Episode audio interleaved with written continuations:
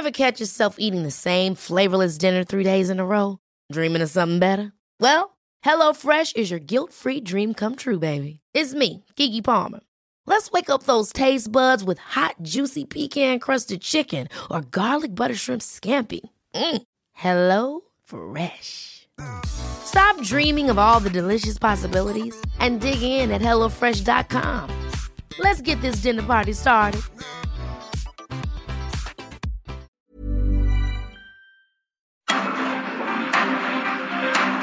Heraldo Media Group presenta Periodismo de Emergencia con Arturo Rodríguez, Hiroshi Takahashi, con las reglas del oficio. Comenzamos.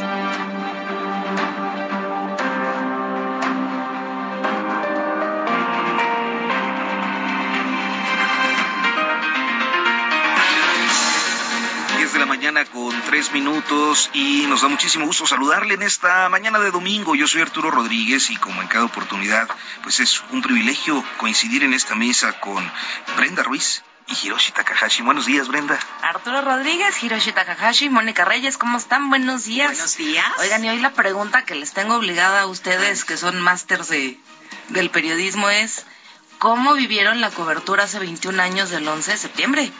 Hoy pues fue una cobertura de esas difíciles. Eh, a mí prácticamente eh, me tocó despertar con esa noticia. Era todavía la época en donde las redacciones las terminábamos prácticamente en los periódicos a las 3, 4 de la mañana. Entonces yo recuerdo muy temprano que mi editor en ese momento, don Chucho Rangel, el director del periódico Raimundo Riva Palacio, de pronto ya estaban eh, haciendo sonar, creo que en ese entonces era el Viper, si no recuerdo mal. Estaba ya tu, tu, tu, tu, tu, tu, tu, tu, tu. Fue una locura. Cuando amanecí simplemente me dijeron, prende la televisión, ¿dónde estás? Yo estaba encargado de cubrir mercados financieros, imagínense, el Bolsa de Nueva York, este, Bolsa Mexicana de Valores y todo lo que se le atravesaba. Y en ese momento ya era una locura y se esperaba lo peor. ¿Y pasó? Y pasó. Pues sí, eh, una, una fecha que, bueno, el año pasado hicimos amplios programas eh, por los 20 años, ¿te acuerdas, Hiroshi? Sí, sí. Este, y hablamos justamente de estos eh, apuros en las redacciones en aquella fecha. Este, y, y creo que, no, no sé, pero si le dimos también un cierto espacio a, al golpe en Chile, ¿no? Sí, platicamos también en su momento de todo lo que estaba sucediendo y creo que también hablamos del granadazo. Del granadazo. ¿No? Sí. Ya también son como, ¿qué? 2000, 2000, 2008 fue eso, ¿no? 2008, fíjate. ¿De Michoacán? Sí, 2008. 2008. De las, eh, pues vienen ya las fiestas patrias. Vienen las fiestas patrias, 15, 15 de septiembre, y es un asunto que también no se le, no se le dio muchísima cobertura. Yo recuerdo en ese entonces que la nota del Granadazo la ganó Imagen Televisión, en ese momento, en ese momento creo que estaba Yuriria Sierra este, cubriendo, era la única que tenía un enlace en vivo en ese momento, y el corresponsal fue el que comenzó a informar de este asunto, porque prácticamente las redacciones cuando son estos días como de asueto, pues es la guardia la que se queda trabajando. La guardia se queda trabajando y esperando que pues no pase nada, prácticamente esperando poder salir a una hora decente y que puedan llegar a, comer lo que queda de pozole en su casa, ¿no? Y en esta ocasión, este, hay que recordar el 15 de septiembre,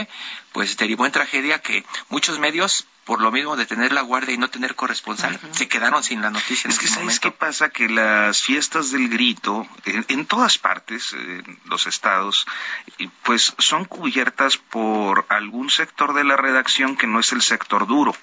Eh, por ejemplo, yo tengo algunos amigos que estaban haciendo pues una cobertura soft de la noche del grito. Y los reporteros de política, los reporteros de policía pues andaban en eh, o descansando o en otra cosa, ¿no? Por lo general mandan hasta a, sus estrellas, a sus cantantes, este, cuando tiene que ver con las cadenas grandes. Claro. Y becarios, sí, estar este, recopilando de pronto información de color, le llamamos. De color, versiones de la gente, este, que estamos bien contentos. Son los que y preguntan, ¿y cómo se siente hoy, señora?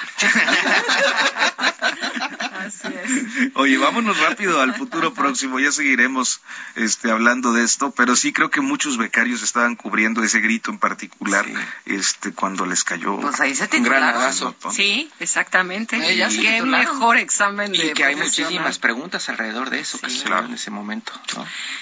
Vámonos pues, Futuro próximo. entonces, al futuro. La semana cerrará con las fiestas patrias, pero tendrá amplias actividades relacionadas con la política exterior. Y es que inicia con agenda binacional. El presidente Andrés Manuel López Obrador recibirá al secretario de Estado estadounidense Anthony Blinken como parte de la reunión anual de alto nivel entre México y Estados Unidos, que tendrá como participantes destacados a los titulares de las áreas económicas. La polémica iniciativa de reforma al quinto transitorio de la reforma que creó la Guardia Nacional será votada en comisiones en la Cámara de Diputados. Dicha propuesta mantuvo las tensiones entre los partidos de oposición desde la semana pasada porque el PAN y el PRD consideran que el PRI rompió los acuerdos de la coalición Va por México que por ahora se mantiene en suspenso temporal. El planteamiento que goza de simpatía del gobierno de la República es ampliar la participación del ejército en materia de seguridad hasta 2028. Por lo demás, las ceremonias de duelo por el fallecimiento de Isabel II se prolongarán a lo largo de la semana. Será el jueves cuando las fiestas patrias lleguen en su momento cumbre, exaltación de la mexicanidad, con la ceremonia del grito de independencia a la que han sido convocados varios líderes internacionales, así como invitados especiales.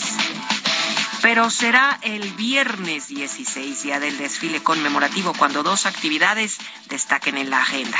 Por una parte, a nivel interno, se tiene previsto que el 16 de septiembre se formalice el paso de la Guardia Nacional a la Secretaría de la Defensa Nacional.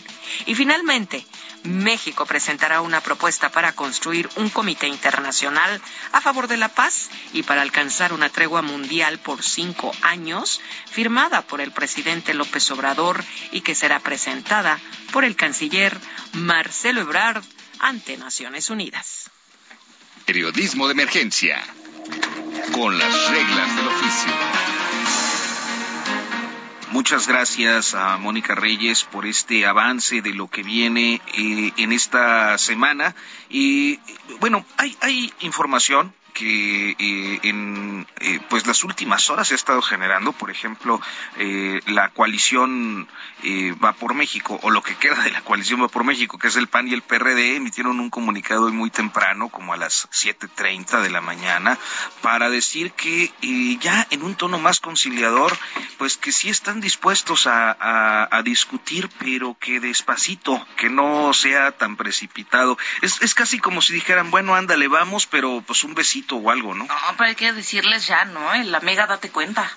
¿A quién se lo decimos primero? ¿Al PAN o al PRD? Pues bueno, eh, esta mañana la- la- la- las dirigencias del PAN y el PRD emiten este comunicado conjunto para tratar, yo creo que de matizar o, o de eh, atemperar los ánimos caldeados en eh, pues eh, todo este tema del, del quinto transitorio de la iniciativa de Yolanda de la Torre presentada el, el 2 de septiembre y que pues ha fracturado al menos de manera temporal o ha llevado a estar en su- eh, suspendida temporalmente fue el- el- la expresión que usaron a la coalición va por México. Es parte de tu texto que presentas este fin de semana en proceso, además. Así es, así es. es- es, eh, Cuéntanos qué dicen, porque muchas veces lo que hemos estado viendo cuando comienzan a platicar los del PAN, los del PRD, los del PRI, es que dejan como la respuesta abierta. No, este, oiga, este, esto significa que ya se reventó el, el, proceso, la alianza para el 2024 y dicen, no, vamos a ver. O de pronto por otro lado dicen, no, si sale Alito, este, todo se, se compone. Fue igual eh, toda la, toda la, toda la, todo el trabajo de reporteo, todas las respuestas, un poco con esa respuesta abierta de que no saben todavía qué hacer. Es que la mayor parte de la semana ni siquiera sabían este, cómo se había construido ese acuerdo ni con quién. Es que al, iniciar la semana todo el mundo estaba volteando a ver y a revisar los gestos de Adán Augusto López Hernández en su ida a la Cámara de Diputados para entregar el documento del, del cuarto informe de gobierno, y donde tuvo estos acercamientos y estos cuchicheos ahí con Alejandro Moreno y no recuerdo con quién más. Pero y con el paso de la semana empezaron, eh, sobre todo en el lado del PRI, donde también había cierta eh, duda, a surgir la versión de que quien cabildeó y amarró este asunto fue el secretario de la defensa, ¿no? Este y por esa por esa reunión que tuvieron también y que muchos estuvieron preguntando de qué platicaron, ¿no? sí, que ya también le mandó su, su señal de buena voluntad al PAN y al PRD, ¿no? Diciendo que también se sienta con ellos a platicar como lo hizo con los priistas. Te digo que están como suavizando, matizando. Yo creo que la gran preocupación que es algo que trata de reflejar al menos eh, de manera eh, eh colateral el texto, que, es con eh, un texto en coautoría con Nelly San Martín, es que y el, gran problema de estos partidos es cómo llegan a la elección del próximo año, que empieza ya en tres meses, la organización, este, y cómo llegarán al 24. O sea, sí está el tema de la guardia y el, ejército y la reforma y lo que sea, pero de fondo lo que gravita en toda esta discusión, pues es si hay o no coalición, y el entrampe está en el Estado de México. El entrampe del Estado de México y además en el PRI, en el asunto Alito, ¿no? Que es lo que han estado diciendo todo el tiempo que Alito llegó para terminar con esa alianza y que el presidente y con el PRI. Le salió, ¿no? Le salió. y hablan de eso, y hablan de eso del primor, ¿no? Otra vez he estado comenzando a escuchar y a leer en todos lados otra vez ese esa alianza de primor, ¿no? Que en algún momento le dolía mucho a los de Morena. Sí, pero se parecen más. Lo cierto es que se parecen más. Este, pues sí. Hay una cultura política, una una forma de inclusive grupos políticos que tienen vasos comunicantes permanentes este más que en el PAN, ¿no? O sea, me refiero al PRI. Sí, sí, muchísimo, muchísimo. ahorita están más divididos que nunca. O sea, yo sí recuerdo ese PRI de la ropa sucia se lava en casa. Y ahora la ropa sucia se lava en conferencias de prensa. ¡Qué bárbaros! sí se han dado con todo estos sí. días. Pues, oye, ha sido una semana muy intensa en la que ciertamente los ojos, la atención pública ha estado, eh, eh, pues principalmente en el pleito este, relacionado con las reformas, primero con la de Guardia Nacional a Sedena, luego con esto del quinto transitorio de para que el ejército continúe en tareas de seguridad pública, pero ocurre algo muy importante en la semana que es la presentación del presupuesto de egresos de la Federación, este y eh, pues el día de hoy el paquete económico eh, es creo que uno de los temas centrales o el tema central que abordaremos porque ahí va todo ahí ahí este me parece que todos los intereses e inquietudes en el país pues se ven reflejadas este y por eso hemos eh, eh, entablado comunicación eh, con Alejandra Macías, directora del Centro de Investigación Económica y Presupuestaria, el CIEP, a quien saludo con muchísimo gusto. Alejandra, buenos días. Hola, muy buenos días y muchísimas gracias por darnos el espacio y, platicar sobre este tema tan importante. Muchas gracias Alejandra, la saluda Hiroshi Takahashi. Esta semana, el jueves, se entregó este paquete económico 2023 y algunos analistas se partieron. Unos los que siempre critican el asunto del crecimiento que se plantea y también la parte de cómo se van a generar esos ingresos para cumplir con ese presupuesto. Y los que dicen que el paquete económico prácticamente es una formalidad que se tiene que presentar y que siempre está inflado. Ustedes desde eh, su perspectiva, desde el Centro de Investigación Económica y Presupuestaria, ¿qué le ven, qué le ven de diferente a este paquete que se presentó el jueves? ¿Está, como dicen algunos analistas, eh, eh, muy inflado? o como dicen otros, está muy corto de, alcances para lo que se podría esperar en el 2023 de este gobierno. Mira, pues nosotros creemos en, el CIEP, eh, hemos estado analizando y pensamos que sí es un panorama optimista para 2023. y que eh, digo yo creo que el gobierno no puede ser pesimista no si no se amarraría eh, las manos para los siguientes años. Sin embargo eh, creo que hay tres cosas que mencionó el secretario en la presentación del paquete no que dijo que este era responsable equilibrado y eh, y realista. Entonces, me parece que ninguna de estas tres características tiene el paquete. Primero, porque nos estamos endeudando mucho, ¿no? Dado que crecen, están creciendo las tasas de interés, pues traemos un costo financiero de la deuda 30% mayor a lo que se aprobó en en el año pasado, en el 2022, ¿no? Eso es primero. Y después ya tenemos un déficit grande, un déficit presupuestario de 3.6, pero además un 0.5% del PIB que, eh, que está fuera del presupuesto que tenemos que entender muy bien a qué se refiere, ¿no? Deben ser compromisos de otros años que no están en este presupuesto, pero que de alguna manera requieren financiamiento. Entonces, bueno, por esa parte no es responsable. En la parte de equilibrado, pues tenemos un gasto enorme en pensiones y si volteamos a ver a educación y a las primeras infancias, pues el presupuesto sigue siendo insuficiente para cubrir necesidades, para paliar efectos de la crisis y eh, para eh, reducir pobrezas y desigualdades, ¿no? No es como dijo don Rogelio Ramírez de la OA entonces.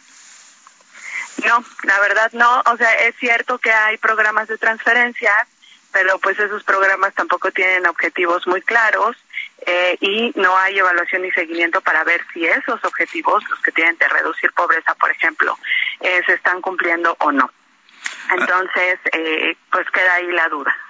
Alejandra, creo que un, un tema que eh, eh, pues todos nos planteamos, sobre todo los que no somos expertos en esto, es si eh, este presupuesto es sustentable, digámoslo así, si se puede mantener así como lo proponen, porque hay algunas voces que han surgido por ahí a decir, bueno, pues sí, lo propones, se aprueba, pero a la hora de que el crecimiento económico no sea el que están previendo, este, pues se va a tener que recortar. Eh, ¿Ustedes lo ven así? Sí, de hecho está sucediendo. Si recuerdan, el año pasado también fue un, un presupuesto que donde había aumentos para todos los sectores, ¿no? Salud, educación, infraestructura. Y lo que vemos a lo largo del año es que eh, están sufriendo recortes, ¿no? Lo contrario que se había propuesto. Entonces, durante el año hay adecuaciones y también hay adecuaciones porque los ingresos no son suficientes. En este año tenemos un poco más por precios del petróleo, por eficiencia, pero en realidad no cubren las necesidades entre megaproyectos, entre proyectos prioritarios y los compromisos ya ineludibles que tenemos, que es costo de la deuda, que es pensiones, eh, transferencias de entidades federativas. Entonces ya esos gastos no los podemos disminuir y no los podemos quitar, ¿no? Eh, pero sí se pueden revisar y tendríamos que hacer un esfuerzo como gobierno, como sociedad, para revisarlos y poder redistribuir el, el, el poco ingreso que tenemos también en sectores que necesitan mucha atención. ¿Y cómo se está viendo esta redistribución, por ejemplo, en este paquete para el próximo año? ¿Se ve bien equilibrada o de pronto, como algunos sospechan, se va todo a las obras emblemáticas del gobierno? Pues mira, yo creo que eh, el discurso de repente puede ser eh, no realista, ¿no? Que era la tercera variable. Mira, eh, por ejemplo, el costo financiero de la deuda es 3.4% del PIB más el gasto en pensiones 5.4 del PIB, ya estamos en 8.8, ¿no? Y se espera recaudar solo 8% por ISR. Entonces, eh, estamos gastando todo lo que pagamos trabajadores y empresas solamente en esas dos cosas. Ahora, los, los proyectos emblemáticos suenan uh, muy grandes, pero en realidad son menos del 30% del gasto en infraestructura. Todo lo demás va a Pemex, este va a transportes, etcétera, ¿no? Entonces, ahora el, el gasto en infraestructura pues está bajo, es de los más bajos en los últimos 10 años. Eh, el gasto en salud, que tenemos nuevo eh, entidad para el IMSS Bienestar, eh, tenemos nueva estrategia y el presupuesto, la verdad es que no va acorde con esas políticas públicas. Y si no hay presupuesto, pues la, la verdad es que las cosas no suceden. Entonces, eh, por lo que dices, irá saliendo el dinero para, para irla pasando. Es correcto y eso preocupa muchísimo porque pone en riesgo la sostenibilidad del sistema fiscal, ¿no? Y si no tenemos más ingresos, pues sucede lo que estamos viendo ahora, que hay más endeudamiento y por lo tanto más deuda a mediano y largo plazo. ¿Cómo explicarle esto a la gente que nos escucha? Porque de pronto le pueden hablar de obras y de estar eh, pues dándoles dinero cada mes o cada tres meses y van a decir que pues este presidente sí está viendo por su economía, pero mientras tanto lo que estamos viendo es que pues están generando otros problemas. ¿Cómo se explica eso? ¿Dónde lo van a resentir? Eh, bueno, lo estamos resintiendo en eh, ahorita en la inflación, ¿no? Que de alguna manera creo que pudieron haber eh, habido medidas de transferencias directas a canasta, a comprar canasta básica, por ejemplo, ¿no? Esa es una. La otra es que eh, vamos a, a tener servicios cada vez con menor calidad o que no sean proveídos, como la salud. Em, y vamos a seguir pagando los mismos impuestos, dado que no los aumentan. Pero si vemos que, por ejemplo, las calles están menos pavimentadas, este, que eh, tenemos que esperar en los servicios de salud o incluso ya ni siquiera sienten que están afiliados a algún servicio de salud, dado que el IMSS Bienestar y el INSABI no acaban de de operar, ¿no? E, educación, pérdida de aprendizaje, pues eso va a pegar en, mediano o largo plazo en los posibles ingresos que, que puedan tener las nuevas generaciones. O sea, son efectos que no vamos a ver de manera inmediata, pero que en este momento tenemos que hacer algo para las, para que no suframos más adelante. La gente con que le lleguen sus ayudas económicas cada pues cada tanto cuando llegan. Y que le repitan cada mañana que vamos súper bien en tema económico. Pareciera que con eso no. Sí. Basta. Se anula, se anula este, este, este análisis, ¿no? No, déjate el análisis, la realidad de ir al mercado, de ir al súper, de ir hasta para el kilo de tortilla, como aquí ya lo estuvimos platicando. ¿Se resiente la inflación así ya desde ahora en tu perspectiva, Alejandra? Sí, no, definitivamente. Yo creo que todos lo sentimos en eh, simplemente con ir a la tienda por un kilo de huevo o un kilo de tortillas, ¿no? Y, y, y le pega más a la gente más pobre. Es un impuesto, finalmente se traduce en un impuesto que eh, le pega más a los deciles que tienen menos recursos. Ahora, eh, estoy de acuerdo que las personas dicen, a mí me llegan mis no sé, dos mil, tres mil pesos eh, mensuales y con eso la libro pero si supieran, ¿no? estoy hablando de la pensión para adultos mayores, por ejemplo. Pero si supieran que hay pensionados que reciben pensiones de ah. un millón de pesos al año, o pues sea, ese gasto está distribuido de la manera más desigual que tendríamos pues que, entender, ¿no? Alejandra Macías, directora del Centro de Investigación Económica y Presupuestaria, muchas gracias. Buenos días. Buenos días, gracias a ustedes. Vamos al corte y continuamos.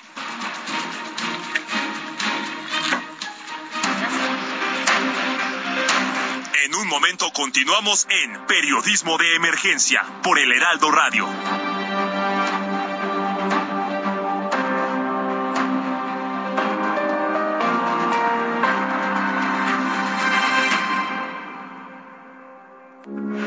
Heraldo Radio, con la H que sí suena y ahora también se escucha.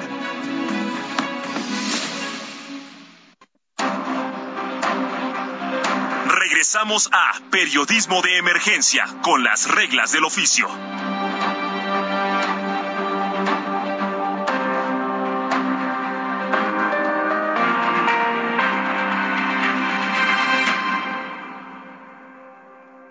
Las y los niños tamaulipecos son nuestro futuro merecen contar con las mejores herramientas para ser exitosos. Por eso hoy cuentan con una mejor preparación, así como escuelas y unidades deportivas de calidad, con mejores instalaciones, becas, uniformes y útiles escolares gratuitos. Los impulsamos a pensar en grande.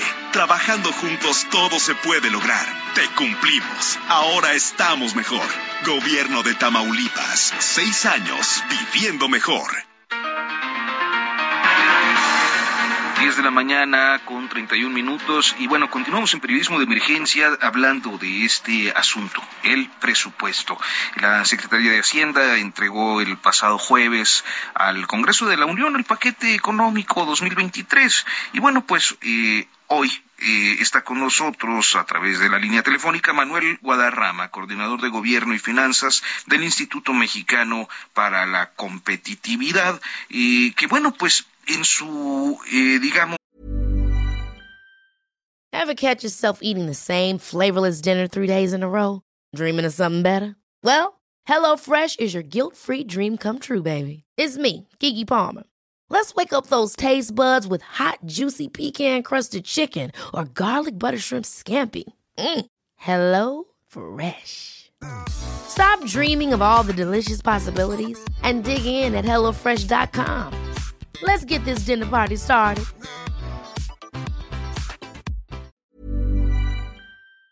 Uh, eh, posicionamiento en su análisis de, de, este paquete resaltó una reducción de recursos a diferentes rubros que y pues al parecer se están reasignando a los eh, programas y obras prioritarias del gobierno. ¿Cuáles programas? Pues este, el de, las becas de los ninis, el de la, este, la, pensión para adultos mayores y, naturalmente las obras como el Tren Maya, la refinería Dos Bocas, el, el, el AIFA. este, este tema que Hiroshi Takahashi pues se ha venido planteando en este programa. Sí, Manuel, muy buenos días, qué gusto saludarte.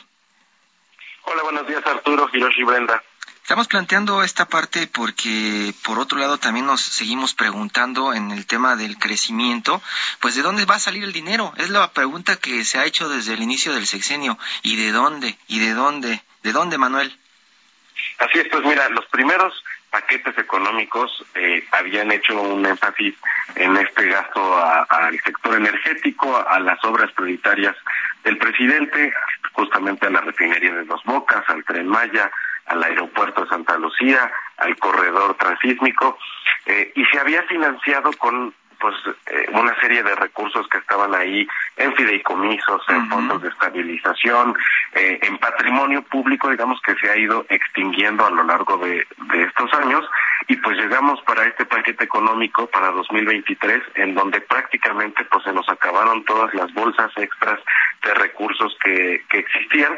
Y ahora sí en este paquete 2023 el gobierno pues planea despacharse con cuchara grande en materia de deuda pública. Buena parte del financiamiento que viene para el 2023 para poder cubrir estos gastos que se tienen contemplados en este paquete económico. Van a provenir precisamente de, financiamiento. Eh, se tiene un techo de financiamiento es decir la posibilidad de contratar recursos públicos por 1.2 billones de pesos. Esto es una cantidad tremenda de recursos si consideramos que el presupuesto aumentó de 7.1 billones de pesos a 8.2 para 2023. Entonces, este billón adicional prácticamente va a salir de financiamiento, va a salir de deuda y esto hace que pues también tengamos un costo mucho más elevado de este servicio de la deuda pública. Pero nos han repetido a lo largo de los meses, los días y los años que este gobierno no se iba a endeudar, aunque teníamos unas líneas de crédito de financiamiento de entes externos. El presidente de México era el primero en decir que esas líneas de crédito no se utilizarían. ¿Está cambiando ya esa posición entonces?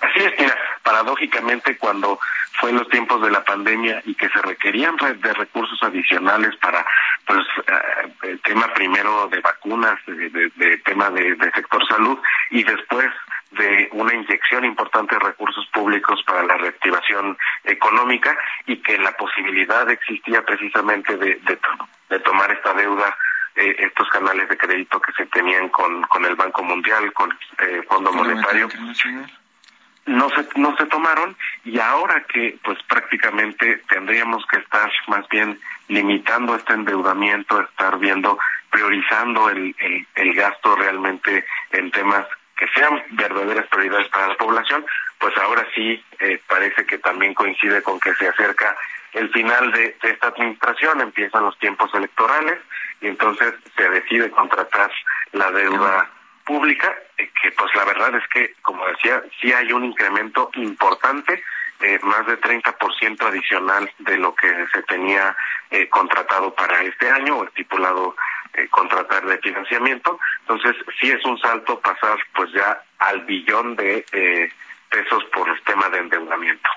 Es, eh, Manuel, interesante y cuando hablamos de estas reorientaciones de recursos o, reasignaciones de recursos a los programas y proyectos que le interesan a un gobierno en concreto, pues siempre hay áreas que terminan perjudicadas.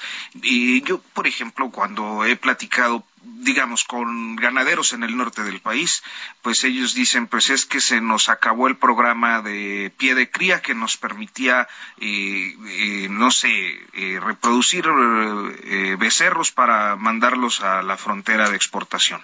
Este, pero quizás son sectores que no tienen eh, una presencia eh, en la sociedad tan amplia, es decir, no son tantos los beneficiarios. Eh, ¿Habría algunos programas o funciones concretas del gobierno que considere se vean perjudicados por, por estas reasignaciones? que sean, pues digamos, para el ciudadano común fáciles de identificar en su cotidianidad. Claro que sí, mira, hay también pues una eliminación prácticamente sistematizada desde esta administración en los presupuestos de egresos de la Federación han ido disminuyendo todos los programas relacionados con fomento al emprendedurismo, a las pequeñas y medianas empresas, a los microcréditos eh, de negocios familiares. Entonces, esos créditos, estas ayudas, estos programas, pues sí son, digamos, de eh, afectación directa a la población y que nosotros vemos reflejado en pues esta reducción que han tenido durante varios años ya algunas dependencias. En el caso concreto de estos programas que efectuaba la Secretaría de Economía, eh, es el caso en el que esta Secretaría redujo su presupuesto 50% para este año y eso que ya veníamos también de una reducción importante de, de años anteriores. Entonces, eh, pues sí se notan estas, estas reducciones. Y el otro tema importante, eh, que hacia dónde se están yendo los recursos y que ese va a seguir siendo un problema que va a estar persistente en 2023, en 2024 y en años siguientes, es el tema de las pensiones. Actualmente, prácticamente dos de cada diez pesos van destinados al pago de pensiones y debido a cómo se está comportando esta pirámide poblacional, ahora sí que eh, eh, México no se está haciendo más joven, entonces pues la presión hacia las finanzas públicas por el pago de estas pensiones cada vez es también más importante y pues finalmente no son son recursos que se pagan en pensiones y por otro lado pues ya no se pueden utilizar en temas de salud, en temas de educación, en temas de seguridad. Hay un problema pues bastante grave de cómo surgen eh, estos nuevos organismos, el, el IMSS Bienestar, de cómo surge eh, la, la, empresa de litio, cómo surge eh, la agencia de aduanas, es decir, estos nuevos organismos que ha creado eh, la administración pues no tienen inclusive los recursos suficientes para poder brindar los servicios para los cuales en teoría fueron creados. Manuel, pero vamos a dar la buena noticia porque decían por ahí en algún sexenio que las buenas noticias también son noticia. Debe haber algún estado que sí esté reportando crecimiento dentro de todo este caos, ¿cierto? Mira, sí, afortunadamente ya tenemos algunas entidades federativas que prácticamente han alcanzado eh, niveles pre-pandemia de, de crecimiento. Eh, obviamente aquellos estados que tuvieron afectaciones en el sector eh, turístico, en temas justo de, eh, logística o de, pues sí se vieron afectados en la pandemia, sin embargo, actualmente ya tenemos pues una recuperación. Los recursos en materia de gasto federalizado aumentan, afortunadamente. Este año nos encontramos pues en niveles entre 2017 y 2018. Este año por fin pues ya superamos también eh, 1.2 billones de pesos que se irán para participaciones a los estados, que son estos recursos que valoran más las entidades federativas precisamente porque no tienen un etiquetado previo, tienen un poco más de libertad para el momento de asignarlo, para continuar pues sus agendas de desarrollo. Yo, yo, quería ser, yo quería, yo quería ser sarcástico, Manuel, porque prácticamente vamos a crecer en servicios y esas áreas que antes nos daban crecimiento, como el Bajío o el Norte, parece que están también paralizadas. Sí, bueno, evidentemente, pues sí hay eh, todavía un problema de no estamos invirtiendo en inversión pública productiva. ¿no? Regresando a este tema de, los proyectos sí, todo es, todo es como servicios y turismo lo que nos está impulsando un poco hacia arriba, pero en la parte de inversión y de generación de empleos y de generación de capital, pues prácticamente estamos estancados, ¿no? Así es. Desafortunadamente decía, pues no hay como gran novedad en este paquete económico sobre qué se consideran proyectos de inversión. Eh, se mencionaba aquí que está pues una ampliación de la línea 1 del tren suburbano de Lechería Jaltocan para conectar al, aeropuerto internacional Felipe Ángeles. Eh, está un, proyecto de inversión para continuar el, interminable tren México-Toluca. Todavía se piensan destinar siete mil millones de pesos a este tren que no termina de, funcionar. Eh, están destinados también algunos recursos para eh, el tren Maya, en este caso, pues sí llama la atención el incremento que tiene el, el tren Maya, prácticamente 117% más recursos, a pesar de pues todos los llamamientos que ha habido a que no se pueden continuar con algunos tramos de ese tren, que hay impacto social, que hay impacto ambiental, que no han sido debidamente atendidos y que difícilmente pues va a ser rentable. Lo que indica la, la experiencia internacional es que en general los proyectos eh, ferroviarios elevan su costo pues prácticamente 45% o más de lo que originalmente se, se terminan eh, gastando nuestros recursos y que igualmente pues no es eh, redituable para el Estado una construcción de este tipo que va a estar pues permanentemente para que pueda funcionar subsidiada. Pues eh, Alberto, eh, perdón, Manuel eh, Guadarrama, muchísimas gracias por tomarnos esta comunicación. Manuel Guadarrama, un gusto. Coordinador de Gobierno y Finanzas del Instituto Mexicano para la Competitividad. Y seguimos en el tema. Está con nosotros Katia Guzmán, coordinadora de datos de México. ¿Cómo vamos? Buenos días, Katia. Muy buenos días, muchas gracias por la invitación, Arturo. Gracias. Katia, muy buenos días. Hemos estado escuchando desde el lado de CIEP y desde el lado del, del INCO que prácticamente este paquete habla de deuda, eh, cero crecimiento y mucha inversión para algunas obras específicas que quiere dejar el gobierno. Dentro de México, ¿cómo vamos? ¿Dónde ponen los focos amarillos, los focos de alerta con este paquete? Sí, bueno, hablando de, de, proyectos de prioritarios o proyectos de infraestructura que hacen realidad la, las prioridades de esta administración, la prioridad decir desde desde el primer ciclo presupuestario que les toca, eh, nos concentramos sobre todo en, tres proyectos, ¿no? El tren Maya, eh, Dos Bocas y el aeropuerto eh, Felipe Ángeles. Así es. Eh, como lo mencionaba eh, Manuel hace, hace un momento, me llama muchísimo la atención, por ejemplo, que el Maya recibe casi, o más del doble en realidad, recibiría eh, más del doble eh, si se cumplen estos datos eh, Este sin duda el, el megaproyecto de mayor importancia presupuestal para, para 2023. Eh, corresponde además se, se, se lleva el 98% del presupuesto de la Secretaría de Turismo, ¿no? Fue escuchando también que eh, mencionaban que los, los ramos que más este, que, que, se presentaron como ganadores han sido eh, bienestar, educación pública y turismo. Bueno, el turismo más bien no, no es turismo, es eh, exclusivamente casi el tren, el tren Maya. Ahora, eh, también, ¿no? Incluso, vaya, con, con, este, con estos montos proyectados eh, al, al alza, ¿no? Recibiendo más del doble que, lo aprobado para 2022, tendríamos además que esperar eh, durante el ciclo presupuestario de 2023 también es montos modificados al, al. Eh, la empresa de Tren Maya es parte de los proyectos además que coordina la, la Sedena y con ello hay muy poca transparencia en el análisis y gestión de, este tipo de, de infraestructura. Bueno, pues es, es eh, siempre bien complejo, y Katia, poder comunicar a veces estos temas, pues para, para el ciudadano común, como uno que no, no tienes mucha idea de cómo se mueven los recursos, hacia dónde, de dónde salen.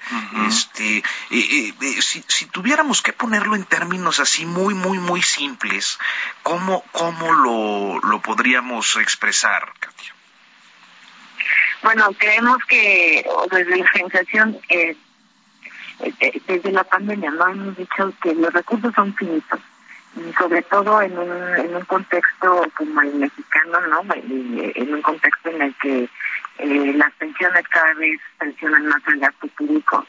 Eh, este tipo de, de, proyectos de, infraestructura que si bien para el gobierno o para esta administración eh, ponían en el centro ¿no? de, de, su plan de su plan de, trabajo al inicio. No, no fueron modificados para nada. Ni siquiera una una pandemia logró que se que se modificaran. Entonces creo que la importancia aquí por ejemplo de entender eh, por qué preocupa tanto que se estén destinando eh, estos montos a proyectos de infraestructura es que al final eh, son decisiones, ¿no? Eh, ¿A qué se refiere con decisiones? Por cada peso que decidas gastar, por ejemplo, en este tipo de, megaproyectos, pues entonces lo, lo, dejas de gastar en otro tipo de, de programas. Creo que eso es algo fundamental que, que tenemos que entender y además, o sea, poniéndolo a lo mejor en términos un poquito más más eh, sencillos no hablar de miles de millones de, pesos, porque creo que también cuando hablamos de grandes cantidades, eh, el, mismo cerebro no nos deja dimensionar. Eh, el Tren Maya, por ejemplo, se estaría llevando el 2.4% del gasto programable. Es decir, de, todo lo que, lo que el gobierno eh, está decidiendo repartir y administrar, se llevaría el 2.4%, que de verdad no es, no es una cifra menor esa parte de, del gasto nos estaba contando Manuel y también Alejandra Macías de, de la deuda. Está endeudándose el gobierno nuevamente y eso también es algo que les preocupa. Pero en parte es como una práctica que llevan a cabo los gobiernos y los estados desde hace mucho tiempo. Uno podría pensar que se endeudan, ¿no? Se endeuda el gobierno de México eh, este año, el que sigue y el que sigue, y de pronto tiene solucionado los problemas de gasto, ¿cierto? Es, es, es complejo. A mí, eh, o en organización en realidad nos llama mucho la atención si este crecimiento en, la deuda o en el, en el financiamiento, porque creemos que en realidad en el momento en el que a lo mejor se pudo eh, adquirir cierta deuda para gastar, eh, sobre todo más en programas sociales focalizados, fueron los, los los meses más críticos de la pandemia, en donde sí necesitábamos un, un plan de, de, de rescate, una una red de emergencia que, que, que protegiera sobre todo a los hogares más vulnerables, cosa que no vimos. Tampoco hubo, por ejemplo, una, un, redireccionamiento de, del gasto, es decir, a lo mejor pausar por un momento los programas o los megaproyectos prioritarios de la administración y construir esta, esta, esta política social eh, sí, mucho más este, fortalecida para, para proteger el poder adquisitivo de, los hogares más vulnerables eh, y sí, sí, sí la observamos aquí en este, en este, en este ejercicio, ¿no? Algo que llama la atención, por ejemplo, que tiene que ver también con, la fuente de, financiamiento, es que es eh, durante el sexenio o lo que va del sexenio, es el primer eh, año con un incremento pues sustancial en los montos al menos eh, proyectados y aprobados, ¿no? Eh, del 11.6% eh, respecto a 2022.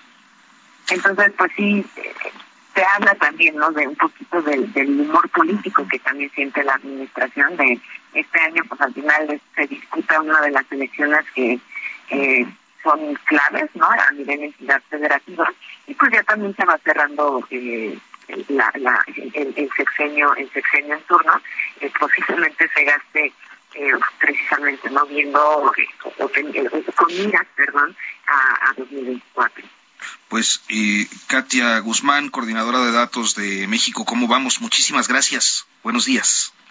No, hombre, muchas gracias por la invitación. Buenos días. Hasta pronto. Vamos a todo menos fútbol. Periodismo de emergencia. Con las reglas del oficio.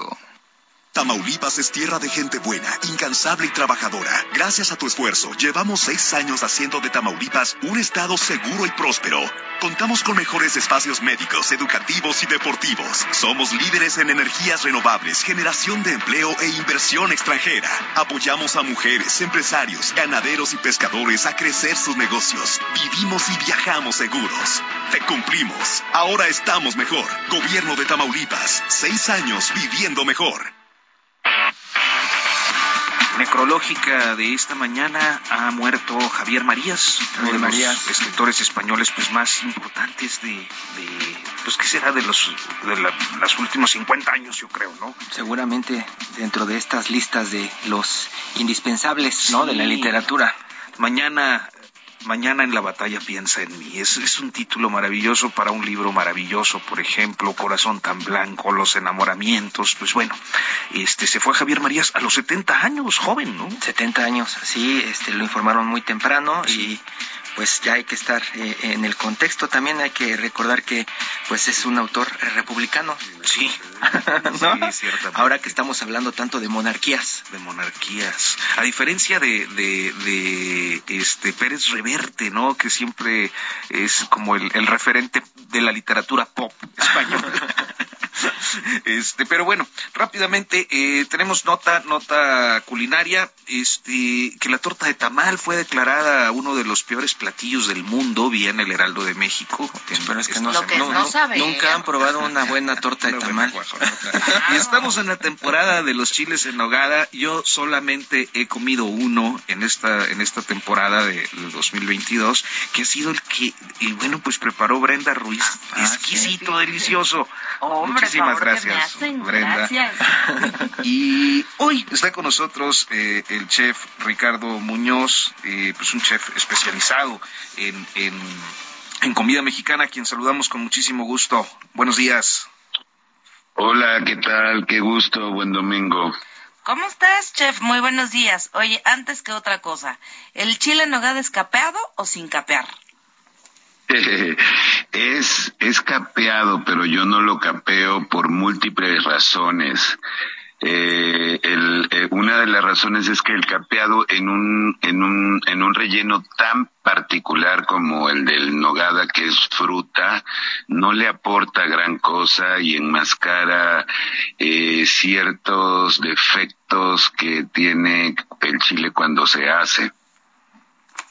Ok, ¿y, cuál, cuál es la no les gusta escuchar mucho a mis amigos poblanos, pero es la verdad. Yo tampoco lo capeo, ¿eh? Soy anticapeado. ¿Y cuál es la receta que tú sigues? O sea, ahorita eh, a las personas que, quisieran hacer para este 15 de septiembre, para su cena, eh, un, un, chile en nogada para festejar con la familia, eh, ¿qué, ¿qué tips les darías para hacer un buen chile en nogada?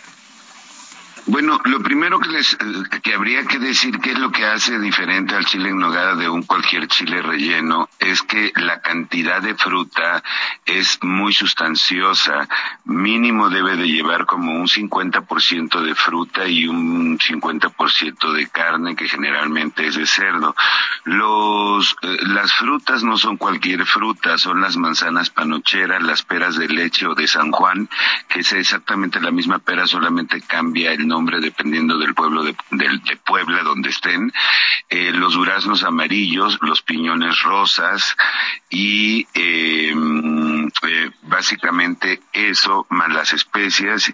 Y algo que es muy particular de nuestra cocina que son los piñones rosas que somos el único país en el mundo que tiene piñones colores rosas, todos los demás son blancos. Entonces desde ahí comienza pues la complejidad de lo de este relleno tan maravilloso que entre otras cosas se condimenta con ay, se me olvidaba el plátano macho y se condimenta con clavo, comino, este que es lo que hace el el bueno, el, el, platillo tiene origen en el siglo XVIII, que es el, el, siglo de las especias, ¿no? Pues, eh, chef, eh, te agradecemos mucho, Ricardo Muñoz Zurita, especializado en comida mexicana, por este breviario de eh, el Chile en Nogada. Muy buenos días. Bueno, muy bien, gracias. Hasta pronto. Ya nos vamos, Hiroshi y Brenda. Se nos acabó, el, tiempo. acabó el tiempo. Ah, nos ganó la guillotina. Nos escuchamos el sábado.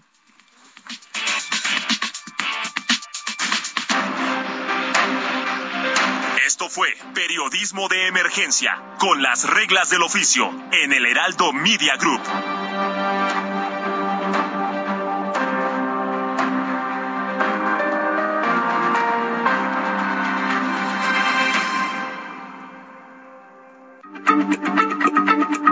Heraldo Radio, la H se lee, se comparte, se ve y ahora también se escucha.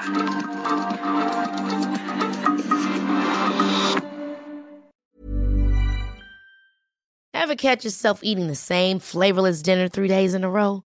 Dreaming of something better? Well, HelloFresh is your guilt-free dream come true, baby. It's me, Kiki Palmer.